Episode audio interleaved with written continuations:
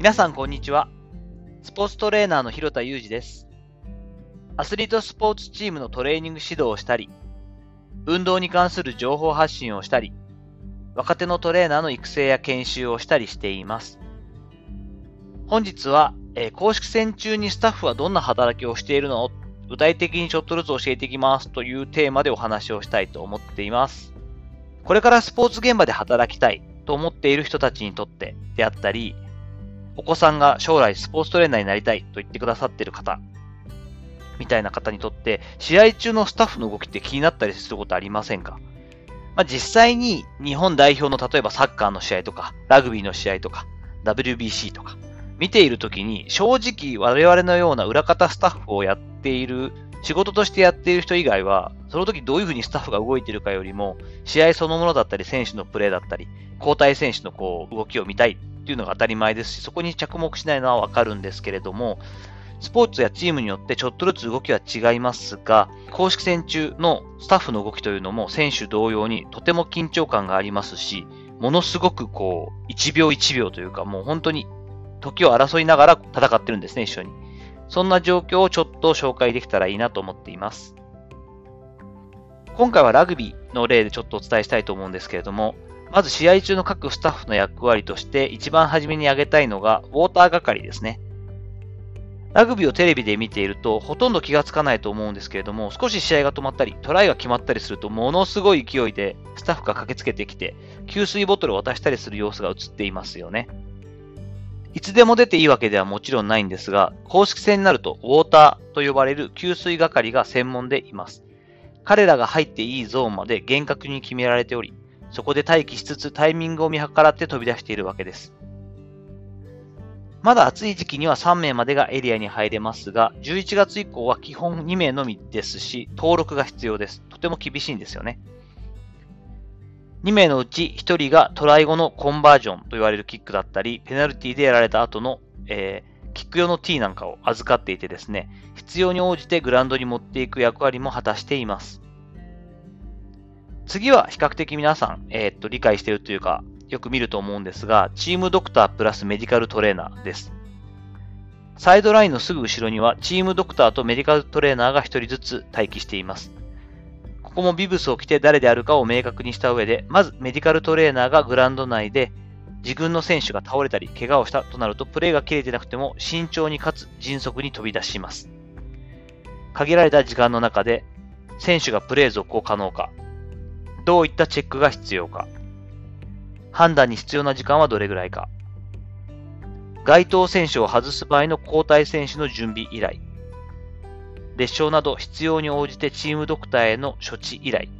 これらを判断し、インカムを通して監督やコーチ、スタッフに適切に指示を出します。高い緊張感の中、短時間での判断が必要で、経験値がものすごく求められるポジションです。チームドクターはトップリーグレベルでは HIA、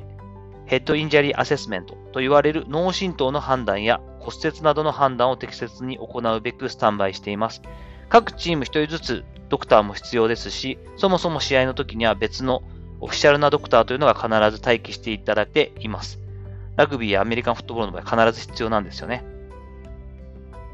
3番目が選手交代の管理を受け持つスタッフです。これは各チームの主に主務が受け持つ役割で、選手か選手交代の管理なんですね。出血による一時交代やイエローカードといった反則のケース、新便と呼ばれたりしますが、中途退場。後半にかけて次々に実施される選手選手交代など、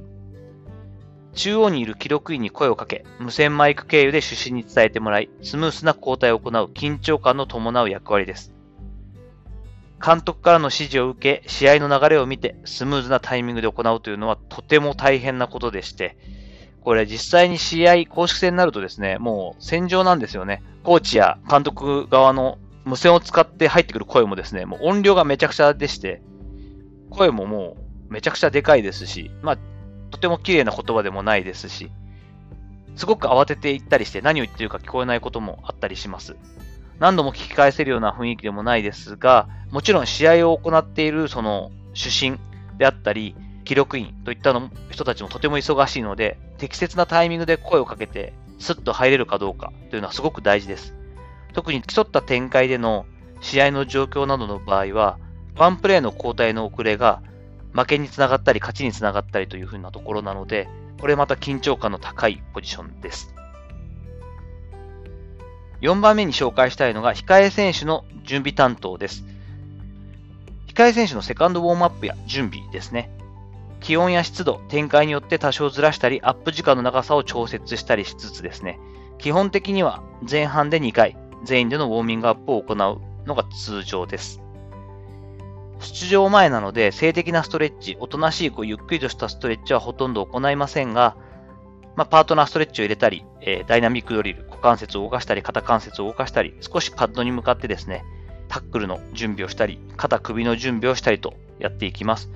主務と試合時間を確認しつつ、試合選挙を見ながら選手準備を行っていくんですね。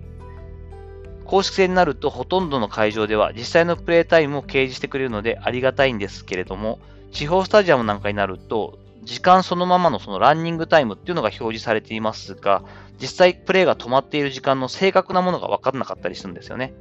この時間を計算しておかないと、事前の準備やタイミングがずれてきてしまうので、ほんと1、2分単位での調整が必要になります。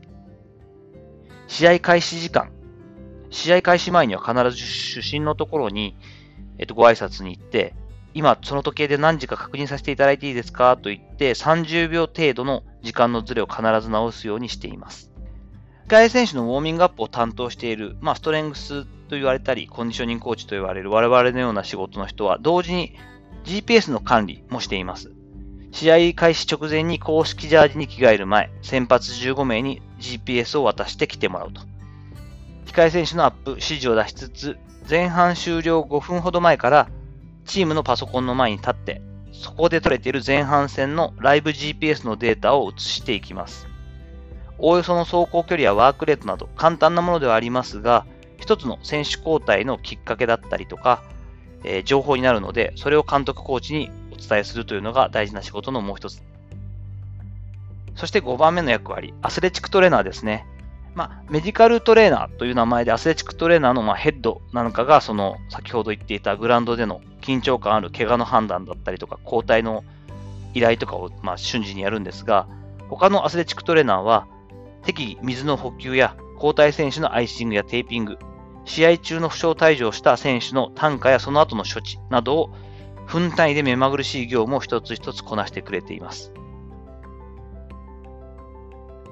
ちょっと長くなったんですが、余談となりますが、大事なポイントとなるのは、この全員のスタッフが一致団結して過ごすハーフタイムの使い方ですね。私のポジション的には前半終了した瞬間からの1分が制限なく控え選手がメイングラウンドを使って行えるアップができる最大ポイントなんですね。なので、ピーと前半終了ってなった瞬間に、さあ出てけって言って1分間だけバーッとグラウンドの中を使わせてもらって、実際のパス練などをやらせて、そのままロッカールームに合流させています。チームスタッフ全員が分担して、ハーフタイムの間にロッカールームで取るエナジーゼリーやタオル、替えのジャージの準備やミーティングしやすい椅子のセッティングなどを準備しておきます。1秒でも無駄にしないように、この時間をフル活用できるように、すごい勢いで準備をしているんですね。観客席から試合チェックという形でしか関われない監督以下、スキルコーチは熱くなる気持ちを抑えつつ、限られたハーフタイムの時間で、どのようにどういった表現で必要な修正点やスイッチを入れられるかを頭をフル回転させながら、ロッカールームへ合流していきます。5分前です !2 分前ね !1 分前なるよグラウンドでよ Go go go go 後半戦に飛び出していく選手たち。普段の生活でこれほど秒単位で時間を意識することって少ないです。うまくハーフタイムも演出できれば、スーッと後半に入ることができるので、この12分間の使い方はどのチームもとても大事にしていますし、工夫しながら過ごしています。本当にジェットコースターのような、え試合前後の流れなんですよね。さて、いかがだったでしょうか？本日は公式戦中の選手だけでないスタッフの目まぐるしい役割だったり動きについてお話をしていきました。本日の放送ご意見やご感想ある方は、ぜひ、レターやツイッターのダイレクトメッセージを使ってお願いいたします。面白かったよ、参考になったよという方はぜひ、ハートマークのいいねを。今回初めての方はぜひフォローしていただいて、今後も聞いていただけると嬉しいです。よろしくお願いいたします。